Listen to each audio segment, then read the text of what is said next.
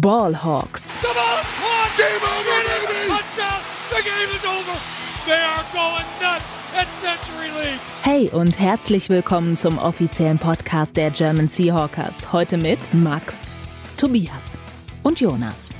Einen wunderschönen guten Tag und herzlich willkommen zu einer weiteren Folge Ballhawks, der ersten Folge der Regular Season 2022.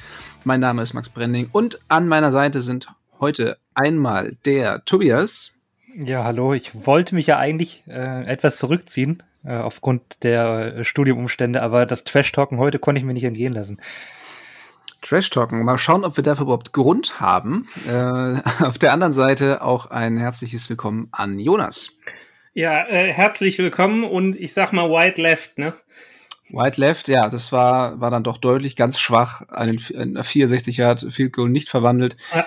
Die Denver Broncos. Äh, Tobi, wie enttäuscht warst du als jetzt ja auch Kicker, ähm, dass man aus der Entfernung nicht trifft? Also ich war generell auch Sonntag schon sehr enttäuscht von allen Kickern in der ja. Liga. Und äh, ja, dass man da 64 Yards nicht reinschießt, das äh, geht eigentlich gar nicht. Ja, wir mal sehen, ob er vielleicht die Woche entlassen wird. Also so eine Nichtleistung. Das wäre die richtige Reaktion auf jeden ja. Fall. Äh, Young Hoku würde ich gerne in Schutz nehmen. Der hat mir 17 Punkte eingebracht in einer Fantasy-Liga, in, der wir leider, in der wir leider immer noch mit Kickern spielen. Ja, ich, ich ähm, konnte, konnte die Liga leider nicht vom Gegenteil überzeugen. Aber gut, ähm, in Woche 1 hat's hat's mir zum Vorteil gereicht. Von daher äh, werde ich da jetzt erstmal auch nichts mehr gegen sagen. Aber auch den Seahawks hat es zum Vorteil gereicht, dass der Kicker versagt hat in diesem Fall. Und darüber werden wir natürlich gleich ausführlichst mit euch sprechen. Aber davor natürlich, wie immer, kurz und kompakt unsere Seahawks News. Frisch aus dem Lockerroom unsere Seahawks News. Direkt zu Beginn gibt es da eine Hiobs-Botschaft. Safety Jamal Adams wird sich einer Operation unterziehen müssen, hat eine Knieverletzung erlitten und wird die Saison damit mit allerhöchster Wahrscheinlichkeit komplett verpassen. Also das ist natürlich ein Riesenschocker, so groß die Freude natürlich jetzt auch war über das Spiel, über den Sieg. Aber ja, Jamal Adams erneut verletzt. Ähm, Tobi, was, was genau hat er sich getan? Wie ist es passiert? Hast du, hast du da nähere Einblicke? Nee, nähere Einblicke sowieso nicht. Pete Carroll hatte sich wohl gerade schon auf der PK geäußert. Es war irgendwie Richtung Knie und auch Quadrizeps. Jetzt fragt mich nicht, wo der genau liegt. Ähm, dafür bin ich jetzt auch nicht äh, Doktor genug, aber ja, ähm, er wird sich wohl operieren lassen müssen und dann wahrscheinlich die ganze Saison verpassen. Ähm, ich glaube, Corbin Smith hat es, heißt doch so, ne? Mhm. Der, der Beat Reporter ähm, hatte, hatte gepostet, dass äh, bei der Verletzung, die er vermuten würde, dass es fünf bis acht Monate dauert ungefähr, bis er wieder da wäre. Ähm, da wir die Diagnose jetzt nicht haben, äh, ist das natürlich auch noch Spekulation, aber es hörte sich ja schon so an, dass es eine schlimme Verletzung ist und damit wird Adams dann fehlen, der dann auch, ähm, um schon mal ein bisschen vorwegzugreifen, gestern ja auch in der kurzen Zeit hier leider nur gespielt hat, echt gut gefallen hat. Also ähm, ja, schade. Hätte ich jetzt gerne den neuen Schema gesehen, wie seine Rolle da aussieht und so weiter, aber gut, äh, lässt sich leider nicht ändern. Ja, absolut. Also die Seahawks auch viel in der Dime-Formation gewesen mit drei Safeties, um, um Adams auch ein bisschen mehr in Richtung, Richtung Box, in Richtung Line of Scrimmage zu bringen, aber ähm, ja, du sagst es ist extrem ärgerlich jetzt. Vielleicht wird er zum Super Bowl wieder fit. Ähm, da gehen wir jetzt fest von aus. Wir wollen natürlich hier keine Overreaction befeuern, aber alles andere wäre nach diesem Spiel eine absolute Enttäuschung. Von daher, ähm, ja, eventuell Hoffnung dann für die Playoffs für Jamal Adams. Äh, ja, das war's eigentlich auch schon. Ähm, man kann höchstens sonst noch sagen, dass es sonst keine Verletzung gab. Das ist auf jeden Fall eine gute Nachricht. Ähm, alle anderen haben das Spiel mehr oder weniger ähm, ja, verletzungsfrei überstanden. Ähm, Edge Defender Elton Robinson wurde vor dem Spiel noch auf IR gesetzt. Das heißt, er wird jetzt mindestens vier Spiele ausfallen. Ähm, dafür wurde dann, äh, habt ihr den Namen vom Longsnapper gerade parat? Ein, Carson Tinker. Ganz stark. Tinker, Tinker Bell auf Longsnapper ähm, ja. hat Tyler Ott ersetzt und äh, seinen Job auch ganz okay gemacht, würde ich jetzt mal sagen, oder? Also es ist mir jetzt nicht, nicht negativ aufgefallen. Eben, das ist, glaube ich, die Hauptsache nach dem Wochenende, was äh, Tobi in Sachen Kicker schon angesprochen hatte, beziehungsweise Longsnapper äh, ja. bei dem äh, Bengals war es, glaube ich, ein Ersatz-Tight End, der dann den Long Snapper machen musste. Und das hat man dann auch bei den Kicks gesehen. Ich glaube, zwei hat McPherson daneben gesetzt. Ja. Und äh, da wir dann jetzt nicht negativ über Tinkerbell reden, äh, hat er seinen Job doch sehr ordentlich gemacht, weil Jason Myers hat auch alle Extrapunkte und alle Field Goals versenkt. Ja. Von daher also ich muss alles sagen, easy. Muss sagen, ich gönne es McPherson oder zumindest den, den, den Bengals ja schon so ein bisschen ähm, nach diesen lächerlichen Posts äh, nach dem nach den Playoffs. Äh, That's why you draft a kicker. Und dann äh, ja, hat er den Bengals jetzt das erste Spiel verloren. Von daher finde ich es eigentlich ganz witzig, muss ich sagen, auch wenn ich jetzt nichts gegen ihn persönlich habe. Aber natürlich draftet man keine Kicker. Gut, so viel zu den News und äh, ich würde sagen, dann steigen wir mal in den äh, etwas erfreulicheren Part dieser Woche ein und schauen zurück auf das Spiel der Seahawks gegen die Denver Broncos. Let's Talk Turkey. Der Rückblick. Ja, das war in meinem Fall zumindest ein, ein sehr erfreulicher Morgen. Äh, ich konnte es leider nicht live sehen. Ich bin morgens aufgewacht. Mein erster Griff ging natürlich direkt zum Handy.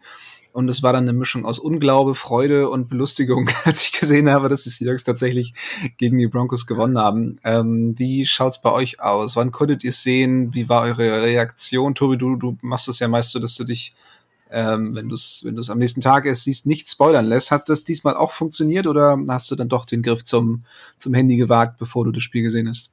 Nee, hat wieder wunderbar geklappt alles. Äh, Handy-Flugmodus, äh, WLAN auch aus, ganz wichtiger äh, Profi-Tipp, weil manchmal, ähm, wenn man dann nur die Mitteilung ausmacht, dann trotzdem gespoilert wird, ist auch schon passiert leider. Und nee, ich konnte das Spiel dann aller früh sehen. Äh, ich glaube, ich war der ähm, Erste um irgendwann kurz nach sieben. Ich habe die ganze Zeit schon auf Aktualisieren gedrückt, auf die, auf die 40-Minuten-Version gewartet und äh, darf mich, glaube ich, als erster User hier ähm, bezeichnen, der das Spiel dann direkt angemacht hat. Ähm, ja, äh, ich war dann also schon ziemlich aufgeregt dafür, dass ich ja wusste, ich meine, das ist dann Real Life, aber ähm, na, für dich war es ja, ja, quasi live. Genau, für also, mich ist es dann quasi live. Das ist irgendwie immer ganz, ganz, äh, schon ein bisschen weird teilweise, aber ja, äh, mit großer Vorfreude dann äh, auf das erste Saisonspiel geblickt und ähm, ja, was ich dann gesehen habe, hat mir grundsätzlich auch gefallen. Äh, vor allem war ich krass überrascht von der Offense in der ersten Halbzeit und ähm, zu in vielen Teilen auch äh, Defense. Also ich habe eigentlich so eine Gesamtteamleistung in der Form von dem Team nicht erwartet. Ähm, beziehungsweise habe auch die Broncos eigentlich etwas stärker gesehen und äh, ja, war eine, war dann eine schöne Überraschung.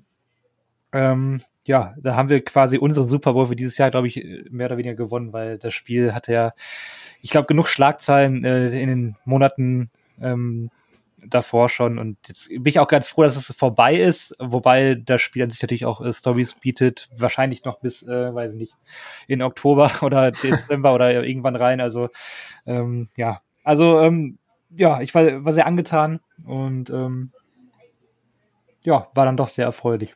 Ja. Ja, die Seahawks müssten dieses Jahr zwei Spiele gewinnen. Einmal das hier und dann das in München. Und ähm, das würde mir dann auch reichen. Äh, Jonas, wie, wie schaut's bei dir aus? Wie hast du es gesehen? Äh, ich sag mal so, mit den Worten von, von Gino Smith, äh, frei ins Deutsche übersetzt, also sie haben ihn alle abgeschrieben und er hat nicht zurückgeschrieben, äh, wie er es nachher in einem Interview sehr, sehr schön formulierte. Also ich hab's auch, äh, mein erster Griff ging auch zum Handy heute Morgen und äh, habe dann auch gesehen, direkt auf nfl.com, äh, die Schlagzeile What we've learned from the Seahawks win over the Broncos. Da wusste ich schon, ah, nice. Ja. und äh, habe mir dann noch das, ist das Ergebnis angeguckt und habe dann auf der Fahrt ins Büro noch ein paar Videos. Das mit der 40-Minuten-Version hat leider auf der Rückfahrt nicht geklappt.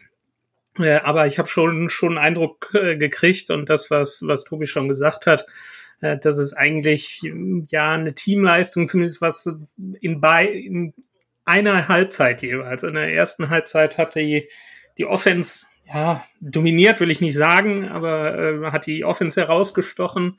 Und in der zweiten Halbzeit äh, kommen wir natürlich gleich noch drauf, was da dann genau passiert ist. Dann wiederum die Defense und äh, alles zusammen plus äh, der Meltdown des äh, Head Coaches der Denver Broncos, Nathaniel Hackett, hat dann dazu geführt, dass die Seahawks dann wirklich mit einem Punkt in einem weiteren Krimi, so wie man es eigentlich von ihnen gewöhnt ist, äh, ja, gewonnen hat. Ja. Das fasst es gut zusammen. Also erstmal, was sind wir eigentlich hier für beschissene Fans? Ne? Wir drei nehmen Podcast auf, wir sind hier beim Fanclub und keine Sau hat's live gesehen. Aber gut. Ähm, ja, Verpflichtungen, aber ähm, Ja. ja, aber nur mal so generell zum Spiel noch. Es war schon wieder so ein typisches Seahawks-Spiel einfach. Mhm. Es, ich weiß nicht, ähm, ich dachte eigentlich, dass man diese Saison vielleicht mal ruhiger angeht, aber ich glaube, die Spiele werden alle schon wieder so komisch werden. Ne? Oh ja. Dieses, äh, ich weiß nicht, die gefühlt gehen die Spiele auch immer äh, zehn Stunden länger als die normalen Spiele. Ich, ich mich schon wieder dann am Sonntag wenn dann die 22.25 Uhr Kickoff-Spiele schon durch sind und wir haben um 22.05 Uhr angefangen und spielen immer noch oder äh, sind das letzte Spiel der Red Zone oder so, ist halt wieder so typisch. Und der ganze Spielverlauf ist einfach, ich weiß nicht, ob Carroll das irgendwie coacht oder so. Irgendwas, irgendwas ist immer komisch bei den Seahawks. Wir kriegen, glaube ich, kaum normale Footballpartien zu sehen. Ja. Ja, ich glaube, normale Partien gab es äh, dieses Wochenende allgemein relativ wenig. Also da war wirklich viel, viel wilder Scheiß bei, inklusive äh, unglaublich vielen äh, Last-Minute-Triumphen. Also unentschieden. Ja, das, das auch, das absolut. Ja. Ähm, direkt in der ersten Woche. Nee, aber ich habe mit mit zwei mit zwei Leuten geschaut, die die vorher wenig bis kein Football geguckt haben und das war wirklich eine absolute Paradewoche, um, um Leute an diesen Sport heranzuführen. Also ähm, obwohl die gar nicht so viel Ahnung haben, die sind wirklich auch am Ende total mitgegangen, äh, als dann nochmal ein Field Goal an die Pfosten gesetzt wurde und nochmal vorbei. Und ähm, das war, ja, ein Highlight-Catch jagte den nächsten, ähm, vor allen Dingen dann auch bei ähm, beim Bengals Steelers-Spiel, Jamar Chase Masterclass wieder. Also es war wirklich unglaublich schön. Football ist zurück und ähm, ja, das äh, wird jetzt wieder erstmal eine, eine Zeit lang unsere Wochenenden füllen und da bin ich einfach mega froh drüber, ähm, auch unabhängig von, von den Seahawks-Ergebnissen, aber äh, dass man jetzt ausgerechnet dieses erste Spiel gegen Russell Wilsons geführte Broncos gewinnt, ist natürlich absolut die Kirsche auf der Torte. Und ja, und auch gar nicht so persönlich gemeint, glaube ich, aber. Ja, doch schon. Ja, ich weiß nicht, also, also ich meine, vielleicht können wir es jetzt kurz noch, bevor wir in die Review richtig reingehen. Also, ähm, vielleicht mal das ganze Thema mit Wilson so ein bisschen adressieren. Ich weiß nicht, ob, ob ihr da überhaupt noch Lust drauf habt. Äh, kann Ach, ja. Von mir aus gerne. Äh, der Henry ist nicht dabei. Liebe Grüße an Henry. Weil, äh, ja, ich weiß nicht, also ich glaube, Wilson hat sich das ja auch so ein bisschen, also diese Aussagen vor zwei oder drei Wochen, also die irgendwie rumgingen, die waren irgendwie so maximal unglücklich und der will ich ihm gar nicht unterstellen, aber man kennt ja auch das Internet und ich glaube, er hat sich da so ein bisschen das Wiedersehen auch so leicht selbst versalzen. Also, dass äh, da vielleicht einige Fans, die dann sich da vielleicht nicht so äh, informieren wollen, dann vielleicht auch Aussagen, die dann irgendwie wiedergekäut werden in den äh, Medien, da irgendwie ähm, dann so an sich ranlassen und ja, dass man dann irgendwie auch mal so ein paar, paar Berufe abbekommt an sich. Ähm, ja, gehört halt dann irgendwie dazu, finde ich jetzt auch überhaupt gar nicht schlimm, weil ich glaube, wenn die Karriere von Wilson irgendwann vorbei ist, dann äh, ist, glaube ich, jedem bewusst, dass es ein verdienter Spieler des Franchises ist und äh, vielleicht der beste individuelle Spieler, den die Seahawks hatten. Äh, darüber kann man natürlich im Hinblick auf die Legion of Boom oder so auch gern noch streiten. Ähm, aber äh, ich fand es einfach ein, ein cooles Rivalenspiel irgendwie, also jetzt gar nicht irgendwie so auf Hass, aber da war, da war Feuer drin, also auch emotional von meiner Seite aus so ein bisschen, weil, weiß ich nicht, mein Team sollte gewinnen und, und Wilson ist halt gegangen und das ist gar nicht irgendwie so nachtreten oder so, aber es war, glaube ich, vielen Fans ein Bedürfnis, dieses Spiel zu gewinnen, dass man das dann in dieser komischen äh, Form, wie man es wieder gemacht hat, gemacht hat, gehört dann halt irgendwie bei den Seahawks dazu, aber ich weiß nicht, hat dann irgendwie ähm, Spaß gemacht. Man hatte irgendwie so ein, ja, so ein Feindobjekt, zumindest mal für die 60 Minuten, die da gespielt wurden. Und ähm, Nee, also solange das, glaube ich, alles irgendwie äh, auf einer mehr oder weniger fairen Ebene läuft, glaube ich, ist das alles kein Problem, wenn man da auch mal ein bisschen, ja, vielleicht auch ein bisschen Trash-Talking oder vielleicht jetzt auch ein bisschen Häme und ähm, so auspackt, na, vor allem auch nach dem Spiel, wie die Broncos das Spiel am Ende ja auch, äh, ja, eigentlich auch komplett hergegeben haben ähm, als, als klarer Favorit in, in Seattle dann zu verlieren, auch mit den Fans, die dann, äh, ja, auch mit unseren äh, Mitgliedern, die ja äh, zahlreich ähm, beim Spiel waren und äh, auch für die eine oder andere Strafe und, und äh, so gesorgt haben. Also, weiß nicht, war alles an sich ein, für mich ein rundes äh, Erlebnis so. Ähm, und äh, ja, so, so ein bisschen, bisschen Heben und Spott darf doch sein, solange das irgendwie nicht äh, unfair wird. Und ich freue mich dann auch irgendwann, wenn Wilson vielleicht mal so eine Art Homecoming hat, wenn er denn diese äh, Karriere beendete. Vielleicht wird er wahrscheinlich auch auf den Ring of Honor kommen und so weiter. Und ich glaube, dann reden wir auch ganz anders als jetzt vielleicht nach einem Trade äh, und ähm, nach dem ersten Aufeinandertreffen, wo es dann, glaube ich, ein bisschen mehr äh, sich zugespitzt hat, als äh, es dann in ein paar Jahren sein wird. Ja, ich denke, da bleibt nur eins zu sagen. Let's ride. That's right, ja. Apropos Homecoming, das äh, fand ich faszinierend. Das war ja gestern quasi so, ein, so eine Reunion der, der Super Bowl-Sieger. Da fragt man sich dann, dann schon irgendwie, okay, lag es jetzt vielleicht doch an Wilson, weil ich hatte es vorher noch nicht so erlebt, dass wirklich so viele Ex-Spieler, also Sherman war da, Thomas Rawls war da, der ist jetzt kein Super Bowl-Sieger, aber Marshawn Lynch, KJ Wright, Cliff Averill, Doug Baldwin war auch da. Also es ist Leute, die man vorher jahrelang nicht gesehen hat, irgendwie so, so aktiv nach ihrem Karriereende, tauchen auf jetzt einmal äh, alle, alle da auf und gerade Sherman, der ja schon immer ein großes Maul hatte, äh, zieht, äh, zieht da so ein bisschen über Wilson her. Ähm, ja, lässt mich so ein bisschen mit Fragezeichen zurück, ob da vielleicht doch äh, ja, irgendwie was mit der Stimmung nicht so richtig funktioniert hat.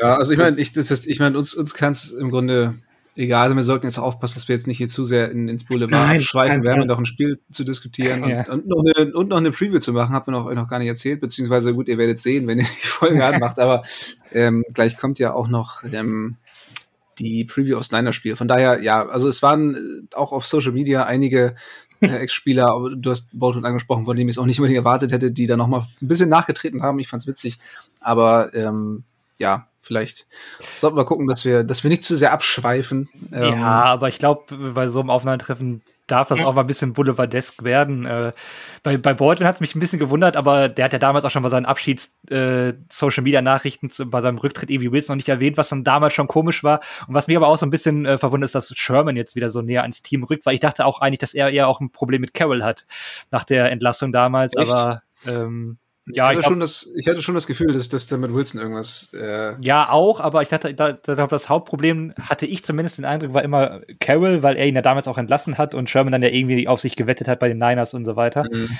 Ähm, aber Carroll ist immer noch Head Coach und Sherman äh, coacht ja auch äh, immer mal wieder unsere Rookies beispielsweise, äh, wie man es im Training Camp sehen könnte. Ja, weiß nicht, vielleicht ist da so ein bisschen Annäherung, was ich auch ganz schön finde, wenn die verdienten Spieler dann auch wieder äh, näher ans Franchise rücken, die halt irgendwie die Seahawks-Geschichte hier geprägt haben, auf jeden Fall. Ja. Ja, absolut, das stimmt. Aber ähm, so ein bisschen Mäusen spielen wäre sicherlich äh, spannend gewesen da im Locker Room, ähm, was da alles abgegangen ist und ähm, was diese Entzweiung irgendwie erklären könnte. Aber gut. Äh, ich glaube, da müssen wir noch ein paar Jahre warten. Da kommen die ganzen Bücher dann. Ja, ja. da freue ich mich schon drauf, ja. Gut, dann lass uns doch äh, sportlich werden und ähm, ja, ein bisschen, bisschen tatsächlich auf das Spiel zurückschauen. Und ich würde sagen, wir beginnen natürlich wie immer mit der offensiven Seite des Balles und da ganz offensichtlich natürlich mit Quarterback Geno Smith, der gerade in der ersten Halbzeit losgelegt hat, ähm, ja, wie die Feuerwehr. Ich weiß nicht, wer von euch möchte, möchte mit den Lobeshymnen beginnen. Das sah ja wirklich absurd gut aus. Ähm, gefühlt kaum Incompletions, ähm, perfektes Passer-Rating zwischendurch. Äh, ja, bitte. Ja. Also ich kann gerne anfangen äh, mit dem mit dem ersten Drive. Den habe ich tatsächlich heute Morgen dann noch im Real Life gesehen. Ähm, da war er, das waren vier von vier Pässen angekommen für 71 Yards und einen Touchdown. Und äh, der der Touchdown-Pass auf auf Will Disley.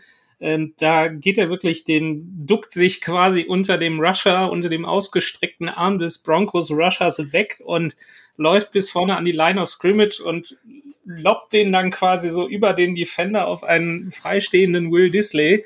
Und äh, ja, auch in, innerhalb der, der ersten Halbzeit, glaube ich, nur eine Incompletion, am Ende irgendwie 17 von 18 Würfen angekommen für zwei Touchdowns. Am Ende 23 von 28 Würfen angekommen für 195 Yards, keine Interception äh, und äh, wurde dann äh, ja honoriert mit lauten Gino, Gino, Gino Chants aus dem Publikum. Also äh, das hätte ich echt echt nicht erwartet. Also äh, ich war dann auch so nach der Preseason habe ich dann auch gesagt, boah, warum nicht Lock? Aber ja, die die Seahawks scheinen ihre Gründe gehabt zu haben, wenn man dann so eine so eine Leistung sieht. Klar, es war jetzt Woche eins, es war ein besonderes Spiel. Wie sich das jetzt weiterentwickelt, müssen wir natürlich sehen. Aber nach der ersten Woche ja, kann man mal so machen. Hätte ich so nicht gedacht. Ja. Ja, sehr netter Einstand, definitiv. Ähm, Tobi, du hast bei, bei Twitter auch nicht an Lob gespart. Mit Geno Smith hast du noch was zu ergänzen?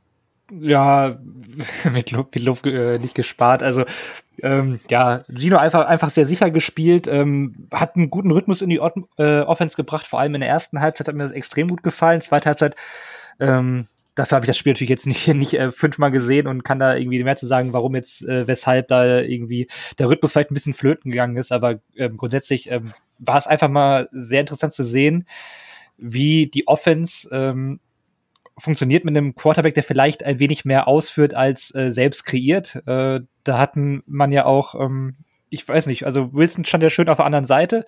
Ähm, und man hat dann halt auch gesehen, wie, wie Wilson dann agiert hat. Und man kannte das ja aus den letzten ähm, Jahren schon. Und äh, da war irgendwie dieser Rhythmus, den Gino da gebracht hat und äh, diesen schnellen Release, das war dann auch echt mal wohltuend. Ähm, und er hat ja trotzdem dann noch äh, im richtigen Moment auch mal ähm, den Weg äh, gefunden, da irgendwie selbst was zu kreieren oder auch mal selbst zu laufen. Also ähm, irgendwie eine ganz gute Mischung. Zwischendurch in der Übertragung war auch noch die Einblendung, ich glaube, das war irgendwann in der ersten Halbzeit, dass er seine Targets auf äh, acht verschiedene Receiver ähm, verteilt hat, äh, sehr früh im Spiel das tat meinem Fantasy-Team teilweise etwas weh, weil ich Metcalf gedraftet hatte. Aber das ist grundsätzlich eine sehr gute Sache, ähm, dass da so viele ähm, Spieler auch äh, potenzielle Anspielstationen sind, wo auch Completions raus entstehen. Äh, nicht nur auf die beiden Wide Receiver, Metcalf und Lockett, sondern ich glaube, da waren alle so ein bisschen beteiligt. Auch die Titans wurden prominenter eingesetzt. Also, ähm, nee, das war schon ähm, recht rund und äh, auch überraschend für mich auf jeden Fall. Ja, definitiv. Also das dachte ich mir auch so ein bisschen fantasy-technisch ganz schrecklich. Ähm, aber um eine gewisse äh, ja, um Variabilität im, im Spiel zu haben, ist es halt wirklich total gut. Gerade das Einbinden der Titans war ja was, was, was bei Wilson oftmals ein bisschen zu kurz kam. Ja, ähm, weil Titans daher, in der Mitte spielen. Richtig. ja, da war es natürlich Sperrzone. Jetzt auch wieder. Ähm, ich habe mal die, ich weiß nicht, wie nennt man das, die, die so eine die Heatmap. Genau, die die Heatmap der Russell Wilson Würfel gesehen und äh, in der Mitte des Feldes herrschte erneut gähnende Leere. Ja. Das ist wirklich, äh, also keine Ahnung, ob, ob Nathaniel Hackett in der Lage ist, ihm das irgendwie auszutreiben, ob es wirklich an seiner Größe liegt. Wobei Drew Brees war auch ziemlich klein und, und hat das ganz hervorragend gemacht. Von daher das war ähm, sein Spiel eigentlich, ja. Genau, von daher ist das sicherlich äh, nicht der einzige Grund oder gar kein Grund. Ich bin mal gespannt, ob sie es ihm irgendwie austreiben können. Jetzt ähm, hat er gegen die Seahawks verloren, von daher ja, ist es damit jetzt auch erstmal genug der Häme. Ähm, ich, ich wünsche ihm auf jeden Fall, dass er, dass er da jetzt auch mal ein bisschen erfolgreich sein kann. Außer dieses Jahr.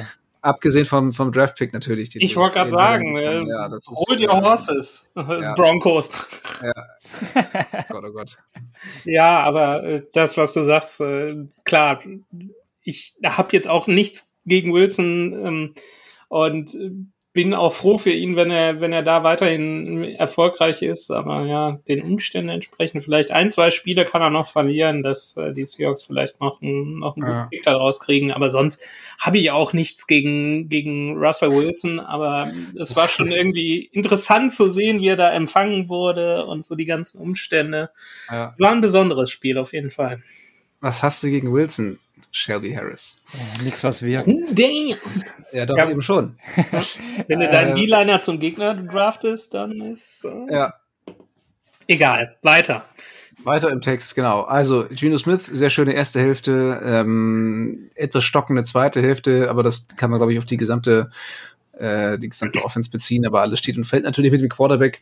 Wenn man sich die, die Total Yards anguckt, sieht man auch, also die Seahawks einfach sehr effektiv gespielt im Passspiel, gerade mal 195 Passing Yards von Geno Smith, aber eben 23 von 28 angebracht und gerade am Anfang auch wirklich ähm, ich glaube, die ersten 13 Bälle hat er, hat er angebracht ohne Incompletion. Das ist natürlich unglaublich effizient und ähm, bringt natürlich auch was, um, um dem ganzen Team einen gewissen Rhythmus zu geben das hat sich dann bis zuletzt auch nicht wirklich geändert, aber die Volume war halt relativ gering. Also wie gesagt, unter 200 Yards geblieben.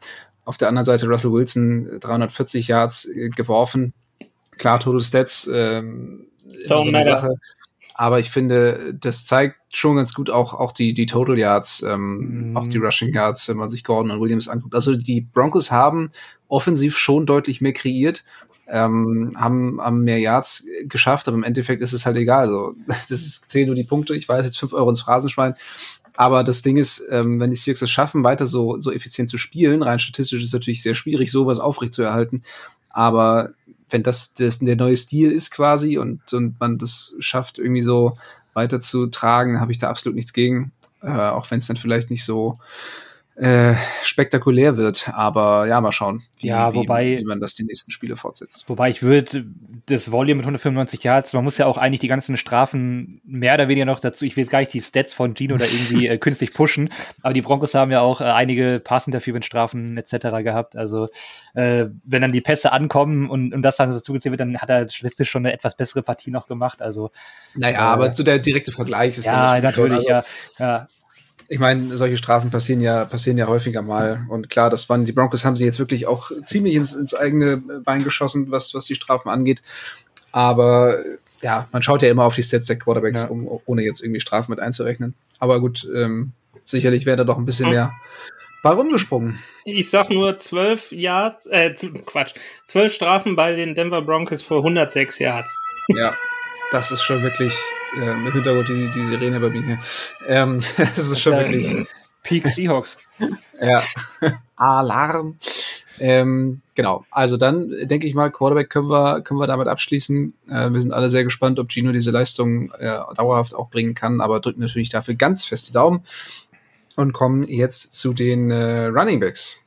Und da war Richard Penny ziemlich klar die Nummer eins, oder? Ja, keine Konkurrenz. Äh, Ken Walker nach verletzungsbedingt ausgefallen. Ähm, ich fand Penny jetzt in Ordnung, war jetzt irgendwie keine herausragende Leistung. Ähm, zwölf Attempts für, für 60 Yards, kein Touchdown. Hatte den einen oder anderen äh, explosiveren Lauf auch. Ähm, ja, also ist er jetzt noch nicht aus der die Fabelform, die er da in der letzten Saison ähm, in der zweiten Hälfte hatte.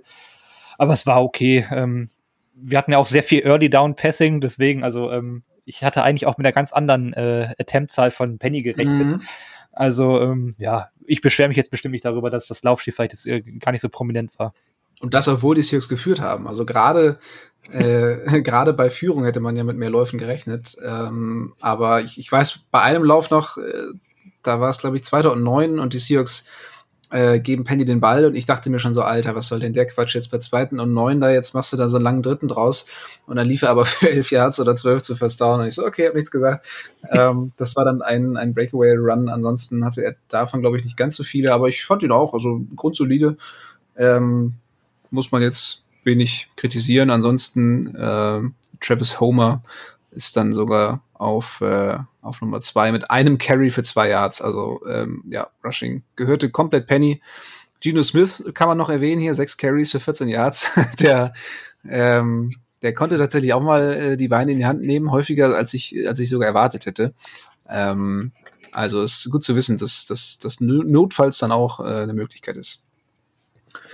Gut, Wide Receiver. Ähm, Tobi, du hattest es angesprochen, die Bälle wurden ziemlich ähm, gleichmäßig verteilt. Absoluter Horror für Fantasy, aber ja, was, was kann man, was kann man daraus schließen aus den, aus den Targets, aus den, aus den Receptions, wer hat wie viel bekommen? Ja, wenn wir, wenn wir über Volume sprechen, dann wundert jetzt auch nicht, dass äh, zum Beispiel Metcalf mit sieben Targets auch nur 36 Yards äh, gemacht hat. Ähm, genau wie Lockett, äh, nur drei Targets, 28 Yards. Ähm, das sind halt Zahlen, die man von den beiden jetzt eigentlich nicht kennt. Eigentlich ein bisschen zu wenig, aber da muss man natürlich auch sehen, wie sich die nächsten Wochen da entwickeln. Also ähm, ich weiß nicht, ob das jetzt dann vielleicht auch, äh, ist halt eine sehr geringe Sample Size. Ähm, da haben einige Spieler ähm, den Ball gesehen. Ähm, vielleicht noch zu erwähnen, unsere Wide Receiver Nummer drei ist eigentlich relativ klar Marquise äh, Goodwin was ich jetzt so auch nicht erwartet hatte. Der hat 28 Snaps gespielt. Wenn wir jetzt mal auf die ähm, nächsten Spieler gucken, sind es Esquich mit fünf Snaps und da Wiki Young, der Rookie mit vier Snaps. Also ähm, da ähm, haben wir auch eine relativ klare drei und wie gesagt, die Titans waren dazu noch im Passspiel eingebunden. Also ähm, ja, waren die Wide Receiver jetzt nicht so prominent. Ähm, ich glaube aber, um unsere beiden äh, Star Wide Receiver müssen wir uns da weiterhin wenig Gedanken machen, vor allem Metcalf mit, mit sieben Targets. Ähm, das ist halt immer noch sehr gut. Ähm, der wird auch wieder mehr daraus produzieren und vielleicht, ich weiß nicht, ähm, wie es da in den nächsten Wochen aussieht, da wird auch bestimmt mal das ein oder andere explosivere Play äh, bei herausspringen als ähm, jetzt in der heutigen Nacht. Deswegen, also ähm, ja, ich glaube, um die Qualität muss man sich keine Gedanken machen. Man kann es eher äh, ganz gut finden, dass da auch ähm, andere Spieler dann auch angeworfen werden man muss ja auch sagen, dass, dass Patrick Sertain wirklich wie ein Schatten an, an Metcalf klebte. Äh, Jonas, hast du das auch beobachtet? Wie, wie hat dir das Duell gefallen? Hat es dir imponiert? Ähm Ja, also das war von Anfang an relativ klar zu sehen, dass äh, Certain quasi so, ja, wie sagt man so schön auf Neudeutsch, mit, mit äh, Metcalf getravelt ist. Also je nachdem, wo, wo sich Metcalf aufgestellt hat, auf der anderen Seite stand dann, stand dann immer Certain. Also es war am Anfang, äh, hat mich das, das schon gewundert, wie du sagst, ähm, die, die Deckung war sehr eng und äh, trotzdem hat Geno Smith eigentlich seine Bälle gut angebracht. Äh, ein, ein Fumble hat äh, Metcalf leider da produziert, aber ja, das, das kennen wir von DK so ein bisschen. Ähm, aber sonst sind die Bälle eigentlich, ja, eigentlich gut angekommen und ja, ich sag mal so, so 50-50. Also äh, Metcalf ist ja, ich sehe hier gerade, obwohl 50-50 kann man nicht sagen. Metcalf ist siebenmal angeworfen und hat sieben Bälle gefangen. Also äh, ja, war die Deckung zwar eng, aber ja, das hat Dicke nicht interessiert, was natürlich auch ein, äh, ein gutes Zeichen ist. Echt, hat er wirklich sieben von sieben? Mhm. Sieben Ach, von sieben, ja. Okay, ja, hat auch genug Geld. Also. Aber einmal hat er doch, ähm, hat er nicht einmal eine Flagge, also Satan einmal eine Flagge auch bekommen, oder? Für, für Pass ja. Interference direkt gegen, oder Holding gegen Metcalf? Ich ja, weiß nicht mehr genau. Ein Holding. Ja, okay. Und, und Metcalf hat einen Fumble produziert, da wollte er ein bisschen viel. Hm. Äh, ja, ich glaube, ja. nach dem Screen Pass, wenn ich mich jetzt nicht irre. Ja, äh, darf ich dazu noch was sagen? Nein. Stopp bitte die Screen Pässe auf alle Zeit. Ich will sie nicht mehr sehen, egal von welchem Offensive Coordinator. Bitte nein. Streicht sie aus dem Gameplan, es ist mir egal, aber die bringen also, also Wide Receiver Screens oder, oder meinst du allgemein? Ja, ja, ja, ja, ja, ja. Das war wieder absolute Horrorshow. Ich glaube, an auf einem Screen Pass, das war, war auch Metcalf, vielleicht hat er deshalb nur 36 Yards, hat er, glaube ich, einen Screen Pass gefangen und ist dann am Ende, glaube ich, sieben Yards im Backfield getackelt worden oder so, wo ich mir auch denke, Alter, euer Ernst? Also ja. bitte, ja, Screen Pässe bitte abstellen. Ja, das war früher schon so ein, so ein Seahawks-Ding unter, unter Bevel, ähm, ja. der Bubble Screen auf, auf Doug Baldwin für minus zwei Yards, ja. Mhm. ja, ist immer ein bisschen Das nur so am Rande. Sonst war es eigentlich eine gute Leistung von den Receivern, was natürlich auch am Quarterback lag, ja. wenn wir uns auf die, auf die Stats gucken, auf jeden Fall. Ja. Gut, dann würde ich sagen, kommen wir zu den Titans und äh, die waren auf jeden Fall produktiv. Zwei Touchdowns, die beiden Passing Touchdowns, äh, beide über Titans, einer für Disley, einer für Parkinson. Disley nach Blown Coverage völlig frei, also hat er wirklich neben sich, vor sich und hinter sich ähm, bestimmt mindestens zehn Yards Platz und äh, konnte da ganz entspannt in Richtung Endzone spazieren, nachdem Gino das, das Play mit seinen flinken Beinen noch verlängert hat. Mhm. Also ähm, schön zu sehen auf jeden Fall, dass Disley mal wieder scored, der ähm, ja, wo war ja die letzten Jahre auch nicht besonders vom Glück verfolgt und darum äh, gönne ich es ihm auf jeden Fall besonders. Hat ja auch gerade einen dicken Vertrag unterschrieben, also wird auf jeden Fall Zeit, dass er den dann auch zurückzahlt. Äh, auf der anderen Seite äh, Kobe Parkinson, auch mit einem Touchdown. Schöner Wurf von, von Gino, schön gesehen da in der Endzone. Ähm, hatte er sich äh, auch mit einer relativ einfachen Route, aber trotzdem auch ja, gut, gut Raum verschafft. Und, ähm, Designtes Play, so sah das für ja, mich Ja, genau. Insgesamt neun Targets auf die Titans. Ähm, Noah Fant auch hier und da mal angespielt. Also ja, ich glaube, da braucht man jetzt nicht so viel zu sagen, außer dass ähm, ja, dass man, dass man die Titans unter Geno Smith, glaube ich, mit denen muss man rechnen.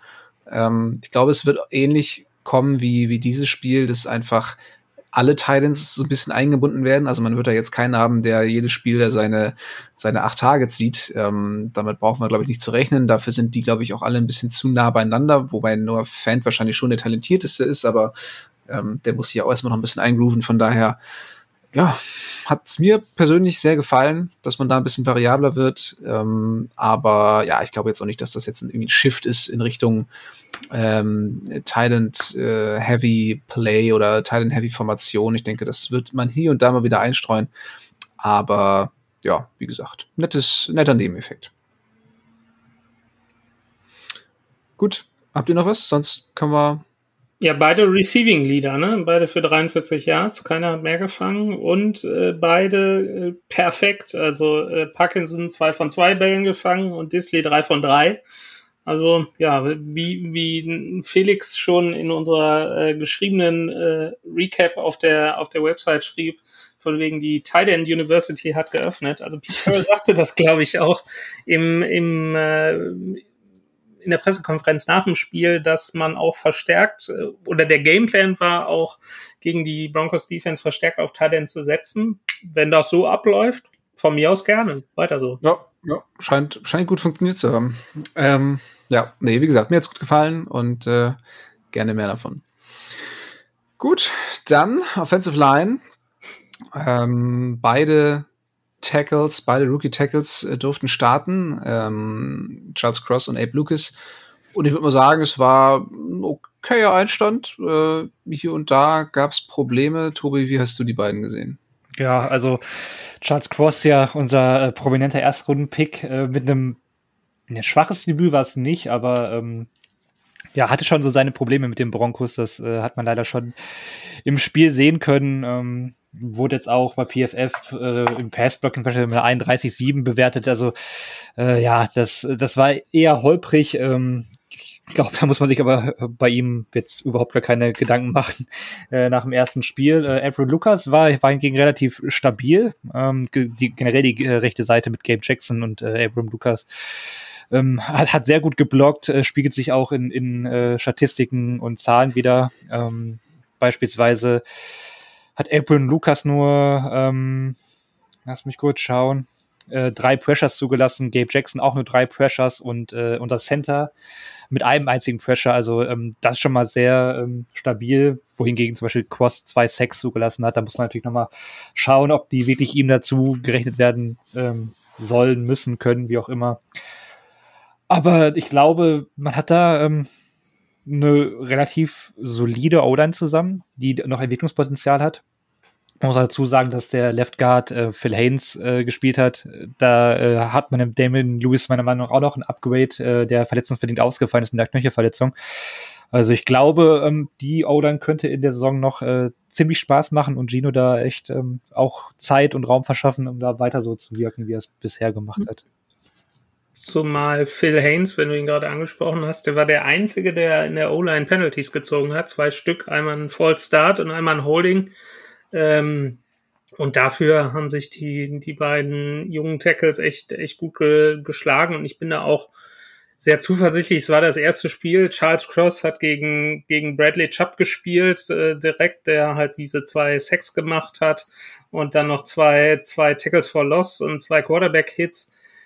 War natürlich eine schwierige Aufgabe in deinem ersten NFL-Spiel, aber dafür, ich würde da jetzt nicht, also machen wir ja nicht äh, den Teufel an die Wand malen, aber das ist, ja, Learning Experience, wie man auf Neudeutsch so schön sagt, das, da müssen wir einfach lernen. Dafür sind so Rookies, äh, der wird ihnen die Zeit gegeben, genauso wie äh, Kobe Bryant da äh, ein einen Pass zugelassen hat oder ein Anspiel zugelassen hat, wo, wozu wir vielleicht gleich noch kommen. Ähm, ja, also das waren, das sind Rookies in ihrem ersten NFL-Spiel. Ähm, da, da würde ich die, die Latte jetzt nicht zu hoch hängen und das, was man da gesehen hat, war schon ziemlich solide, aus meiner Sicht.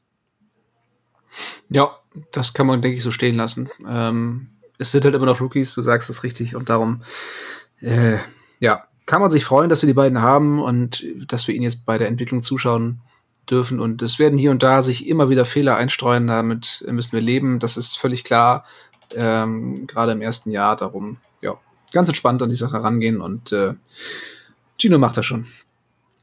Dann äh, können wir wechseln die Seiten und zwar in die Richtung der Defense und wir starten mit der Defensive Line und ja, besonders viel ging hier nicht. Also was, zumindest was die Pressures angeht, ähm, der Druck war selten da. Also Russell Wilson war selten richtig unter Druck, es sei denn, die Seahawks haben sich mal für einen Blitz entschieden.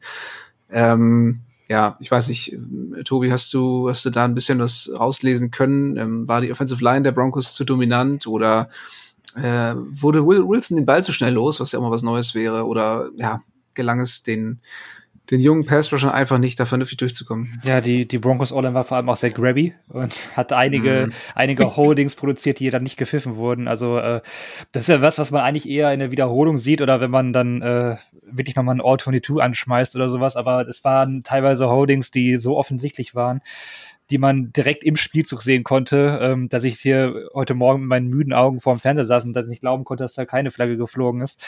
Aber wie dem auch sei, also ähm, der, der Pressure war an sich zu wenig. Vielleicht Erklärung ist, dass äh, Envosu und Taylor extrem hohe Snap-Counts hatten, irgendwie alle in 80er-Prozent-Bereich. Ähm, das ist halt einfach zu viel, um frische Beine zu haben, um da permanent ähm, irgendwie auch äh, Druck zu machen. Äh, da fehlt zum Beispiel so ein Spieler wie Aiden Robinson, der aktuell verletzt fehlt. Also ähm, ja, da, da muss man sehen, ob man da vielleicht über Scheme äh, auch mehr kreieren kann, was natürlich irgendwie vielleicht so ein X-Faktor gewesen wäre, wäre wahrscheinlich echt noch Adams gewesen, den man da vielleicht noch mal öfter hingeschickt hätte, der dann ja früh ausgefallen ist. Ja, deswegen, also ähm, das war jetzt ein ähm, bisschen ähm, ja ernüchternd, würde ich jetzt vielleicht noch nicht sagen, aber war jetzt noch nicht so stark. Ähm, auch muss man natürlich schauen, was, was jetzt hier die ähm, Interior Line, also quasi die D-Line, die beiden Tackles und der Nose Tackle da noch äh, machen können. Ähm, weil da hat man jetzt auch nicht so viel gesehen. Boye Mafia hat zum Beispiel auch recht wenig gespielt outside. Also ähm, ich glaube, das, das wird sich alles noch finden, ähm, dass man da in die Rotation kommt, die, die Spieler öfter spielen, auch entlastet werden. Und ähm, ja, da bin ich auf jeden Fall gespannt. Ist jetzt schade, dass es jetzt äh, noch nicht so viel Pressure gab, aber ähm, ja, ist vielleicht auch mit den vielen neuen Spielern, äh, auch vielen jungen Spielern, dann vielleicht ähm, ja noch zu verzeihen. Ja. Ja, Boy Mafia sehe ich hier gerade 19 Snaps hat er nur gespielt, das hält sich wirklich in Grenzen. Äh, und Jenna Nwosu mit einem schönen Sack gegen Wilson hat ihn da ähm, ja, down gechased, um es auf Englisch mal auszudrücken. Ähm, also es, es hat sehr schnell noch aufgeschlossen, hat ihn an der Seitenlinie gecatcht und ähm, ja, dann für Raumverlust getackelt. Das sah sehr gut aus. Insgesamt, ähm, glaube ich, ein stabiler Eindruck es ist halt einfach eine, eine Defensive Line ohne richtige Stars, also ohne einen klaren Nummer 1 Pass Rusher. Du hast gefühlt, ähm, ja, viele, die das Potenzial für eine 2 haben mit, mit Nwusu, mit, mit Daryl Taylor, äh, auch mit Boy Maffei, der sicherlich noch ein bisschen braucht. Aber da fehlt halt so eine richtige, so ein richtiger Elite-Pass-Rusher. Also beispielsweise bei Uchenna Nwosu, der hat ja jetzt lange bei den Chargers gespielt, der hatte immer einen, einen äh, Joey Bosa an seiner Seite. Also das macht die Sache natürlich deutlich einfacher. Ähm, und jetzt muss er plötzlich äh, so ein bisschen die Eins sein äh, vielleicht zusammen mit, mit Daryl Taylor 1A, 1B. Und das sind eben alle Spieler, die in den meisten anderen Teams nur die zweite Geige spielen würden. Von daher muss man mal schauen, ob die, ob sich da irgendjemand, ob irgendjemand in der Lage ist, da ja in diese Rolle reinzuwachsen. Auch da wird es auf jeden Fall spannend sein, äh, die Spieler so ein bisschen bei der Entwicklung zu beobachten. Und ähm, ja, so viel dazu. Ja, aber wenn wir über den Pass-Wash reden, müssen wir eigentlich aber auch über die Wandverteidigung reden. Und die war ja zumindest mit den zwei Goal-Line-Stands also das, das waren schon wieder, wieder Highlights. Ähm, natürlich muss man nicht die äh, gegnerische Offense dauernd an die Ein-Yard-Linie kommen lassen, aber was dann passiert ist, war dann natürlich auch, ähm, sind Fumbles da auch sehr volatil und äh, wird man wahrscheinlich so nicht wiederholen können. Aber ähm, dieses Team hat schon den Eindruck gemacht, dass es halt einfach über die gesamte Spielzeit kämpft und das hat man dann vor allem in diesen Situationen gesehen. Ähm, ja, da hat man äh, noch das Schlimmste abwenden können.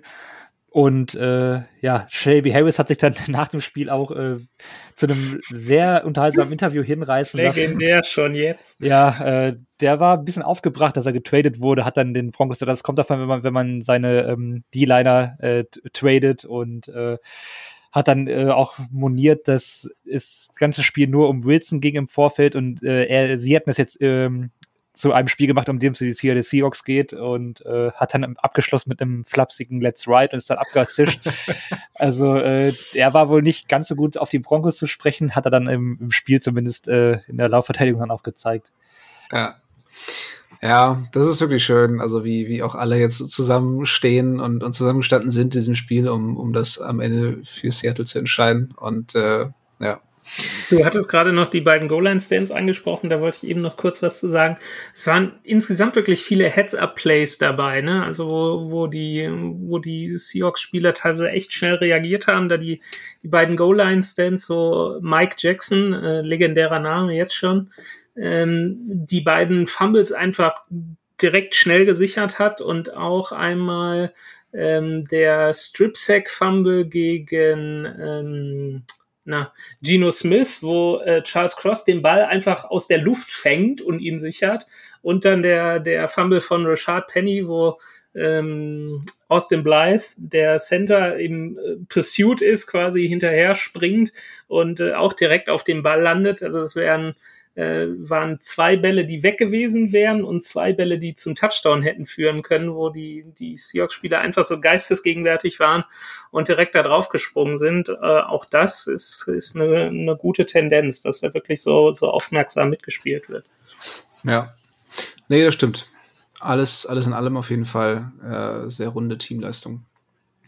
Gut, dann nächste Position, die Linebacker und ähm, ja, da kann man wie oftmals nicht besonders viel zu sagen. Also Barton und Brooks äh, oftmals allein auf weiter Flur. Dahinter haben wir ja auch einfach niemanden. Aber auch was die was die was die äh, Formationen anging, ähm, war es ja auch darauf ausgelegt, dass die beiden als als einzige Off-Ball-Linebacker da unterwegs sind und ähm, beide haben ganz anständig gespielt. Also Brooks hatte in einer Situation, glaube ich, ähm, ein bisschen blown Coverage, da gab es Abstimmungsprobleme. Ähm, ist zum Glück nicht allzu schlimm geendet, aber das war nicht, das sah nicht ganz so gut aus. Barton dafür hat mir sehr gut gefallen. Mhm. Ähm, ja, wie habt ihr die beiden gesehen? Ja. mit einem Sack gegen Wilson sogar. Äh, mhm. Einer von, von zwei Sacks nach dem äh, einen von Nwosu. Ähm, ja, also Brooks eher so unauffällig und Barton gerade auch mit dem, mit dem, mit dem Sack dann auch so ein bisschen rausgestochen, vielleicht ein bisschen auffälliger. Äh, aber das war's auch. Also mir sind die jetzt nicht, nicht negativ aufgefallen, was ja auch äh, bei Cody Barton vor der Saison nicht so richtig klar war, wo ja. so ein bisschen Fragezeichen. Ja. Ähm, ja, von daher unauffällige Partie spricht, glaube ich, für die beiden. Ich sehe gerade bei PFF hatte eine 26,9er Run Defense Grade. Also manchmal würfeln die auch. Also ne, es ist manchmal auch, manchmal auch Quatsch. Kann man. Ich wollte gerade sagen, wir sollten, wir sollten auch PFF wird nur noch zitiert, wenn es unseren, äh, äh, unserer Meinung entspricht. Ja, wir sollten die Zahlen äh, nicht mehr vorlesen einfach. Das sowieso nicht. Ähm, aber wenn, dann nur Zahlen, die uns in unser, in, unser Mindset passen. Jetzt holt so. doch nicht die Sachen aus dem Internet in den Podcast und macht es damit relevant. Das hast du jetzt gemacht. Bis dahin wäre es keinem aufgefallen. okay, äh, aber Linebacker soweit, ähm, ja, ansprechend unauffällig, oder? Tobi, hast du noch irgendwas Nö. zu den beiden zu sagen? Nee, ne? Ich überlege gerade, ich überlege gerade, wie ich Barton mal vor Jahren eingeschätzt habe. Vielleicht finde ich das nochmal irgendwo. ähm, äh, vielleicht kann ich mir selber auf die Schulter klopfen oder sagen, was für ein Idiot ich bin. Schauen wir mal. Ja, viel wichtiger ist die Frage, wie hast du Woolen eingeschätzt? Ja, äh, schwierig. Ähm, Licht und Schatten. Er hat, glaube ich, äh, sein komplettes Potenzial angezeigt äh, oder angezeigt, gezeigt oder angedeutet. Der ein, eine äh, Situation, wo er Cortland Sutton wirklich auf den Millimeter quasi folgt und unglaublich gut covert, äh, sticht mir da noch ins Auge. Also ähm, da hat er einfach, also der hat die Größe, der hat die Schnelligkeit und wenn er das irgendwie alles im Kopf zusammenkriegt, dann ähm, hat er schon, und das haben wir auch in der Draft äh, Review damals äh, gesagt, dann hat er halt äh, ein unglaubliches Potenzial.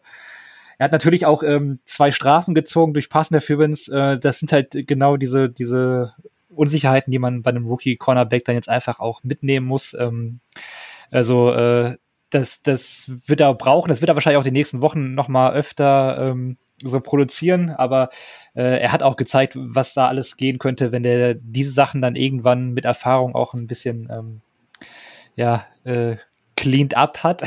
ich fällt jetzt kein Das ist ja schlimm heute, ey. Ja, das ist wirklich schlimm. Ich, deswegen muss ich auch stocken, aber mir fiel es nicht anders ein. Äh, ja, also wenn er da irgendwie sauberer spielt und ähm, ja, die Athletik und dann noch ein bisschen Spielintelligenz draufpackt, dann ja, ich weiß nicht. Äh, also ist ja immer schwierig und ich will es nicht nach einem Spiel sagen, aber der hat schon angedeutet, dass da richtig was gehen könnte mit, mit dem richtigen Coaching. Also hat mir ja. schon ganz gut gefallen. Ja, jemand, der das nicht so richtig zeigen konnte und wirklich ein rabenschwarzes Debüt hatte, war Kobe Bryant, der, den wir eigentlich vor der Saison als den neuen Starter für Nickel Cornerback auserkoren haben, beziehungsweise so wurde es eigentlich auch von, von Seahawks Seiten aus ähm, ja, propagiert und dann hat er jetzt zwei Snaps gespielt und bei einem lässt er einen langen Touchdown auf ähm, Jerry Judy zu. Also Ah, ganz unglückliches, ganz unglücklicher Start. Das muss er jetzt auch erstmal abschütteln. Ähm, zwei Snaps gespielt und bei einem Touchdown zugelassen. Das sieht natürlich richtig hässlich aus. Aber ja, ich meine, er ist ein erfahrener Cornerback, hat, hat viel schon bei, ähm, bei Cincinnati viel gespielt, hat da ähm, sicherlich auch häufiger schon mal Situationen gehabt, in denen er sowas abschütteln musste. Darum kann man nur die Daumen drücken, dass er sich das jetzt nicht zu sehr zu Herzen nimmt, dass er weiter dran bleibt und äh, weiter versucht anzugreifen. Äh, Justin Coleman währenddessen tatsächlich ein kleines Debüt, äh, nee, nicht Debüt, äh, ein kleines ähm, Comeback. Comeback, Dankeschön. Äh, erlebt 77 Prozent der Snaps ähm, hat er gespielt, nachdem er äh, zwischendurch ja schon entlassen wurde. Die Seahawks haben ihn danach erst wieder zurückgeholt. Und ähm, ja, er scheint jetzt doch eher schon ein bisschen wieder die Oberhand zu haben äh, im Kampf um den, um den Spot des Slot Corners. Äh, da muss man wirklich schauen, ob Bryant sich davon erholt und wenn ja, wann. Ähm, wie gesagt, schwacher Start. Äh, Tobi, hast du oder Jonas, hat einer von euch eher bestimmt noch Vertrauen, dass das was wird, oder? Ja. ja, ich sag mal, also in der, in der Wiederholung sieht man, glaube ich, ganz gut, was, was vielleicht für Brian spricht bei diesem Play, was du angesprochen hast, wo er, ich glaube, 67 Yards Touchdown zugelassen hat. Ähm, dass er, er Judy äh, am, also beim Snap geschlagen wird, aber dann doch äh, wieder einholt von seiner Geschwindigkeit her, ähm, weil Judy auch ein bisschen abstoppen muss und dann setzt er halt das, den Tackling-Versuch unglücklich und Judy windet sich da irgendwie raus und äh, läuft dann ungehindert in die Endzone.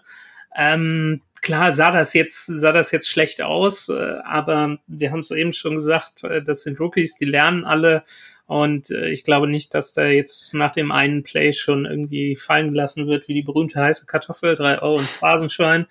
äh, deshalb bin ich da eigentlich ganz hoffnungsvoll, dass genauso wie bei den beiden, beiden Rookies auf, auf Tackle, äh, dass die Spieler halt diese Snaps, Snaps kriegen und lernen können, gerade in, in dieser Saison, wo eigentlich nicht viel erwartet wird insgesamt vom Team ist das eigentlich eine perfekte Saison für die, für die Rookies zu lernen. Und äh, wenn sie dann daraus lernen und äh, sich das zu Herzen nehmen, dann ja, dürfen sie von mir aus auch die Fehler machen. Ja, die haben auch den ja. besten Coach der Welt, also das wird schon. Ja. Max, Max ist jetzt raus. Da sage ich erstmal nichts zu. Ja. Äh, Sherman meinst du, ja, das stimmt, klar. Selbstverständlich, ja, ja, ja.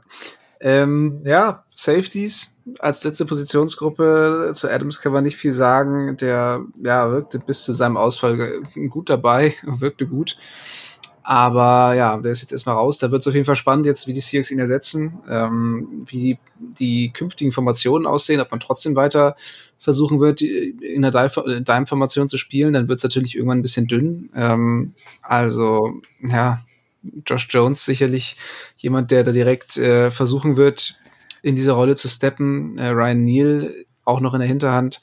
Aber das wird auf jeden Fall schwierig, jetzt da eine, eine gewisse Tiefe aufrechtzuerhalten. Vielleicht wird da sogar noch jemand geholt.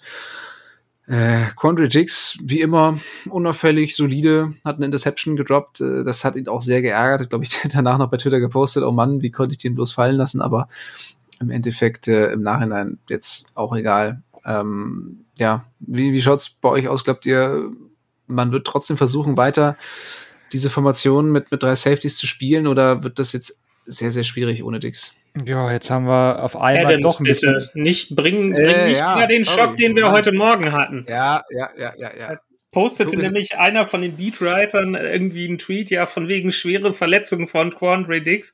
Und das war, nachdem ich gelesen hatte, dass Jamal Adams auch schwer verletzt ist. Und ich habe mir gedacht, nein, das kann doch nicht sein. Aber er hatte sich zum Glück nur vertippt. Er meinte ja. nämlich Jamal Adams. Ja, jetzt, jetzt auf einmal doch Bedarf an Marquise Blair, ne? Äh.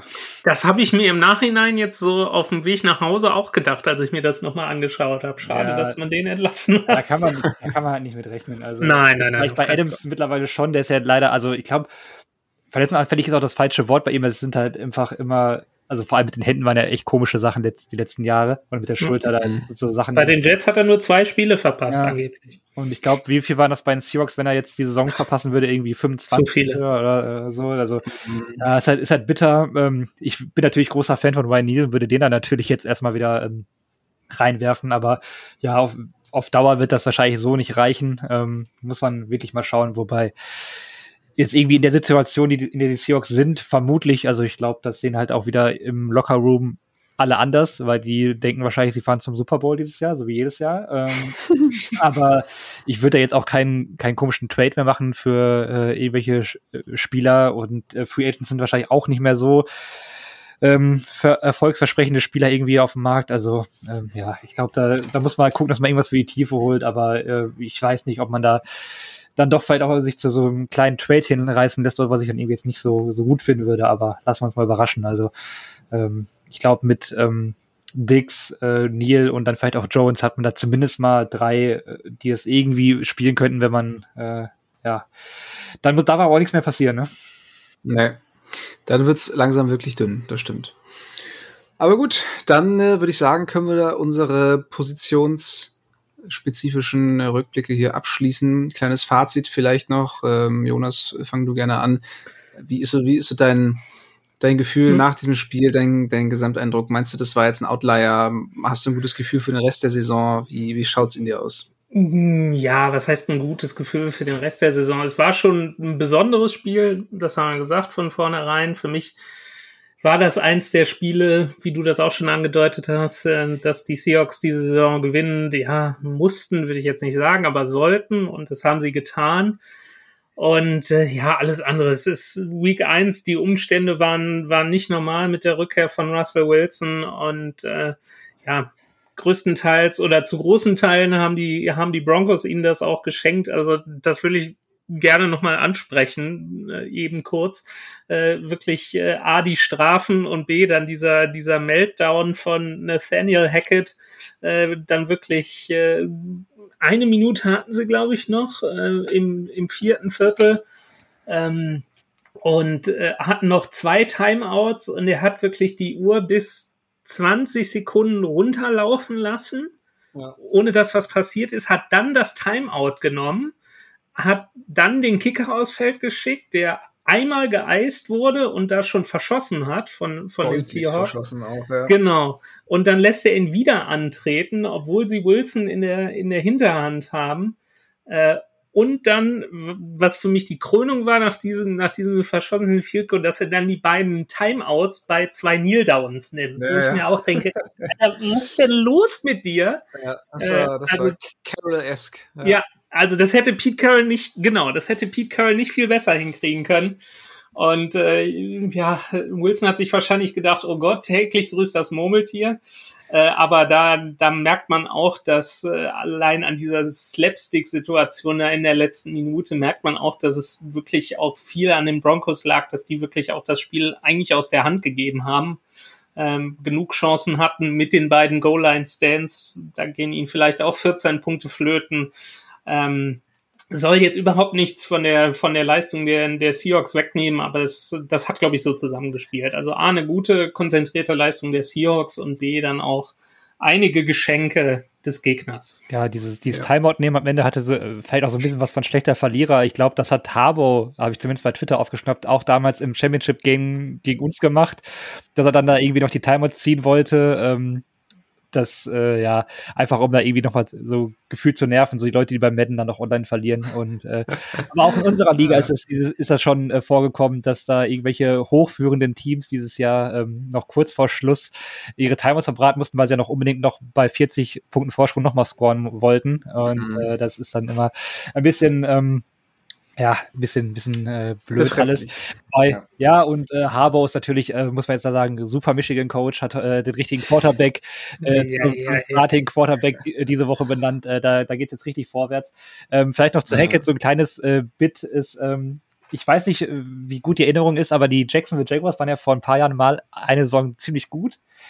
Und ähm, Nathaniel Hackett war Offense Coordinator von den Jaguars und die haben in Ach. ähnlicher äh, Form damals äh, gegen die Patriots das Championship Game der AFC gechoked und äh, da habe ich auch nur noch so Wassererinnerungen dran, aber da war er Offense-Coordinator und hat wohl dann, äh, ja, ich, gut, er war gehandicapt mit Blake Bortles, das darf man nicht vergessen, aber er hat da wohl ähnliche Entscheidungen getroffen, die dann am Ende zur Niederlage Ja, das Spiel war aber auch gekauft, das weiß ich noch. Also da, die Refs waren, waren damals sehr, sehr freundlich zu den Patriots. Damals war Brady noch richtig blöd, jetzt ist er cool.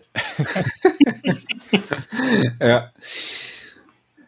Gut, dann denke ich mal, haben wir alle ein positives Fazit ziehen können, uns auf die weiteren Spiele und auf eines dieser Spiele, nämlich das in der na, in dieser Woche, wir sind ja schon in der nächsten Woche, wir sind ja schon in der nächsten Woche, in Woche zwei und auf dieses Spiel in Woche zwei gegen die San Francisco 49ers werfen wir jetzt mal einen kleinen Blick voraus. No Repeat Friday, die Vorschau. Und das Ganze wird äh, relativ übersichtlich. Also es ist jetzt nicht, nicht allzu ausführlich, ähm, muss man dazu sagen, weil gerade in Woche eins ist es immer ein bisschen schwierig, äh, beziehungsweise gut Woche zwei, aber da genug Schlüsse zu ziehen, um, um hier eine vernünftige ähm, ja, Preview draus zu machen, zumal das Spiel der Niners auch kaum repräsentativ sein kann bei dieser Regenschlacht gegen die Bears, die sie da hatten. Also es war ja kaum Football, also das kannst du wirklich kaum Football nennen. Ähm, das war richtig dreckig im wahrsten Sinne des Wortes. Von daher ähm, erwartet jetzt von uns bitte keine tiefgreifenden Analysen. Das äh, folgt dann sicherlich die nächsten Wochen. Äh, wir haben jetzt wie immer für euch ein paar Matchups äh, rausgeschrieben, die äh, ja kritisch werden können aus unserer Sicht. Und ähm, ja, Tobi, magst du einmal beginnen?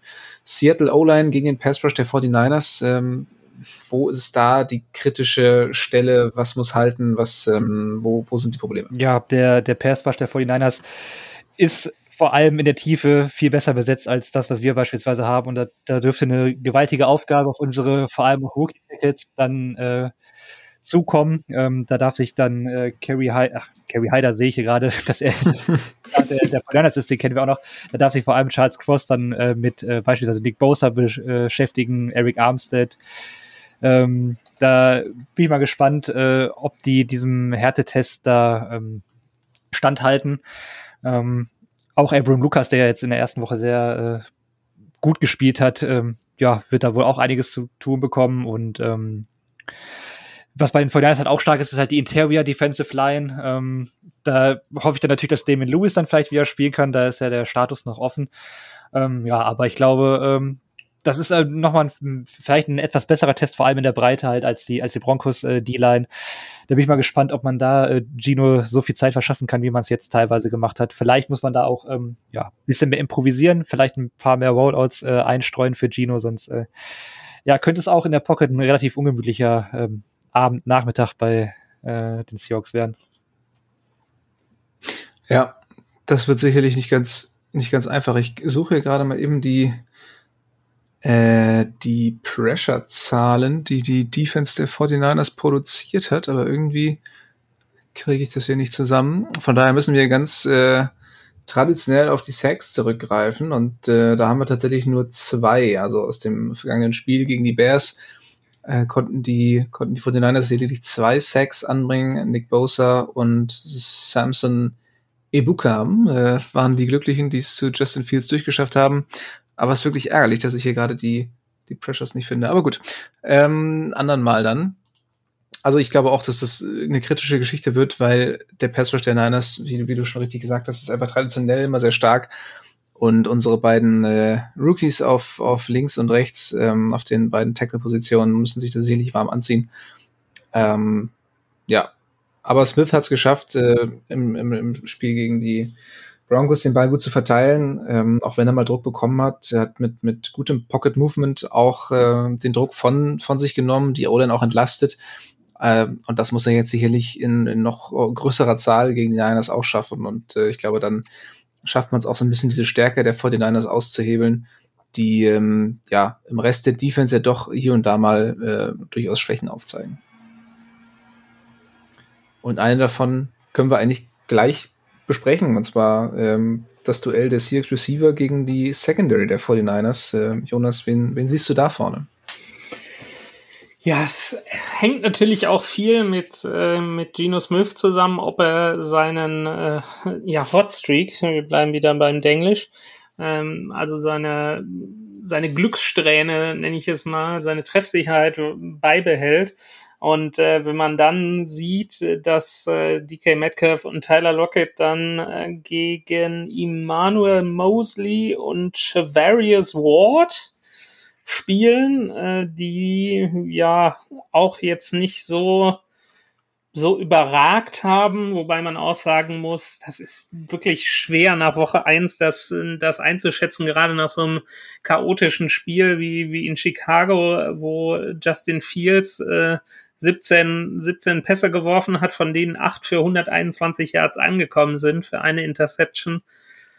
Puh, schwierig zu sagen, aber so nominell von den Namen her und wenn die Pässe ankommen, sehe ich doch da ein ganz gutes, gutes Potenzial ähm, unterhalb, äh, unterhalb Quatsch, ähm, was die Außenbahnen angeht äh, mit, mit Lockett und Metcalf und wenn die, wenn die Seahawks dann auch noch weiterhin auf, auf Tight End setzen, wo dann teilweise die, die ähm, ja, Linebacker dann in Coverage vielleicht sogar geschickt werden müssen. Äh, ich hatte gesehen, Drake Greenlaw hat irgendwie äh, ist viermal angespielt worden äh, als Inside Linebacker der der 49ers gegen äh, gegen die Bears und äh, hat vier Catches zugelassen das ist vielleicht auch ein Bereich, den sie so über die Mitte des Feldes vielleicht mehr testen können und insgesamt äh, nochmal, wenn die, die Pässe ankommen, dann sehe ich die Seahawks Receiver und die Titans da eigentlich gut aufgestellt gegen die, gegen die Secondary beziehungsweise gegen die Passverteidigung der, der Niners.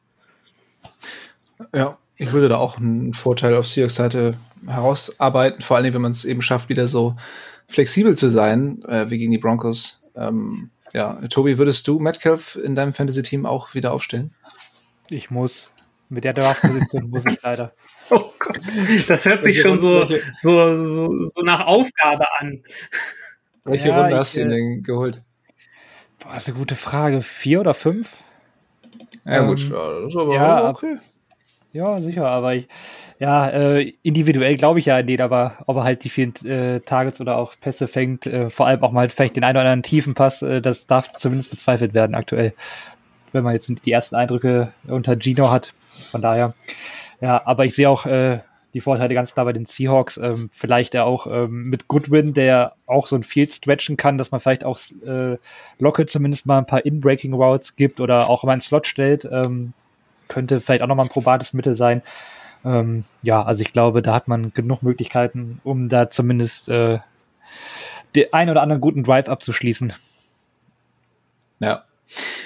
Und dann kommen wir auch direkt schon mal zum letzten Matchup und äh, schauen uns die Defense der Seahawks an. Und zwar genauer gesagt die Laufverteidigung gegen das Laufspiel der 49ers. Ich habe bewusst nicht gesagt gegen die Running Backs, äh, denn was im Laufspiel bei den Niners so passiert, das sind nicht nur Running Backs, die da ähm, gefährlich werden können, nämlich auch Wide Receiver und Quarterbacks, die ähm, auf, dem, auf, dem, auf dem Boden ihre Beine in die Hand nehmen. Natürlich Trey Lance, ähm, äh, der in sein zweites Jahr jetzt geht und äh, jetzt auch endlich mal starten darf. Der hat schon mal einen kleinen Vorgeschmack gezeigt gegen die Bears. Ähm, hier und da schon mal gelaufen. Das sah teilweise auch sehr smooth aus.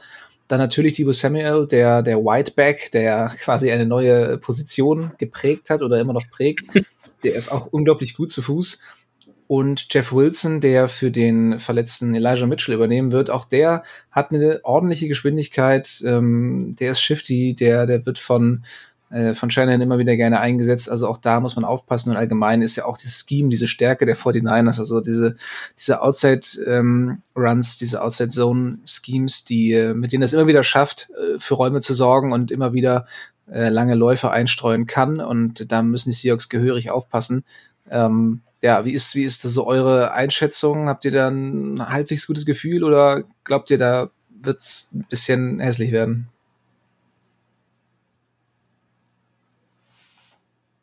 Tobi, mach du mal. ja, ähm, nö. Also, ich meine, wie gesagt, ich habe auch gesagt, diese, diese Fumble-Situation an den Goal-Lines, die war schon, ähm, ja, kein Zufallsprodukt, aber das äh, wird sich so nicht aufrechterhalten lassen. Ich habe aber generell, zumindest bei der One-Defense, ein ganz gutes Gefühl, ähm, dass man, dass man da gut gegenhalten kann. Äh, dadurch, dass man ja auch äh, öfter diese diese drei Vierer Front hat, die dann auch oft zu einer Fünfer Front schnell wird, äh, wenn die beiden Outside Linebacker an der Line sind. Ähm, da glaube ich schon, dass man da gegen gewappnet ist, ähm, wobei natürlich äh, Shanahan da auch gerne mal ganz gute Designs ähm, einstreut. Für mich ist halt viel größere Gefahr ist wirklich äh, Trey Lance, der da wirklich ein, äh, so eine Variable sein kann, ähm, die halt Jimmy Garoppolo auf gar keinen Fall geben konnte. Ähm, das dann schon wieder mehr an diese 49ers erinnert, äh, damals vielleicht mit, mit Kaepernick und ähm, äh, dessen ähm, ja, äh, Fähigkeiten als Läufer. Ich freue mich total, eigentlich äh, Trey Lance zu sehen. Ist halt, ist halt komisch, mhm. aber wenn man sich mit dem Draft beschäftigt, ich freue mich halt total drauf, den jetzt ähm, dann auch mal über die volle Spielzeit da ganz in Ruhe ähm, im Spiel gegen die Seahawks äh, zu sehen. Ähm, ja, ich denke, das dürfte äh, sehr spannend werden, wie sie, wie sie ihn da einbinden in das Laufspiel.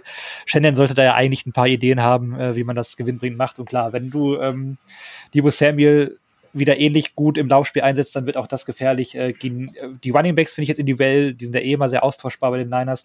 Jetzt gar nicht, habe ich jetzt gar nicht so große äh, Sorge vor, vor allem auch weil ähm, Elijah Mitchell ausfällt. Eli Elijah, Elijah, Elijah ausfallen wird, der so, ja, der mehr oder weniger Leading Rusher der, der 49ers ist ähm, ja, eh, da wird der Augenmerk, glaube ich, eher auf Samuel und Lance liegen. Und äh, ja, ich bin gespannt, aber ich habe äh, jetzt vor allem nach dem, nach dem Sieg gegen die Broncos eigentlich ein ganz gutes Gefühl sogar wieder. Weil den Niners, den klauen wir gerne das Spiel in San Francisco. Also ja, dürfen wir auch gerne wieder machen. Ja. Schreit nach Overtime, würde ich sagen. Ähm, oh, bitte nicht. Ich muss die Review äh, die Recap schreiben und ich muss am Montag arbeiten. Also bitte alles andere als eine äh, Hervorragende Voraussetzung. Ja, ähm, Traum. Ich, ich, ich würde sagen, anhand der, der bereits vorhandenen Länge verzichten wir mal jetzt auf die extra Rubrik Two-Minute-Warning und äh, fangen einfach direkt mit unseren Tipps an. Und ich habe schon angedeutet, ich, ich setze auf Overtime ähm, und sage, dass Seahawks gewinnen mit ähm, 23 zu 21 nach Overtime. Wie geht denn das? Das geht gar nicht. Ich wollte gerade sagen. Safety, Safety, Safety, Safety, so, ja. Safety. Ja, das ist mein Tipp. Wenn das eintrifft, ne? ich glaube, die Seahawks. Äh, was kriege ich dann, wenn die Seahawks in Overtime durch ein Safety gewinnen? Boah. In München kleine Cola ohne Eis.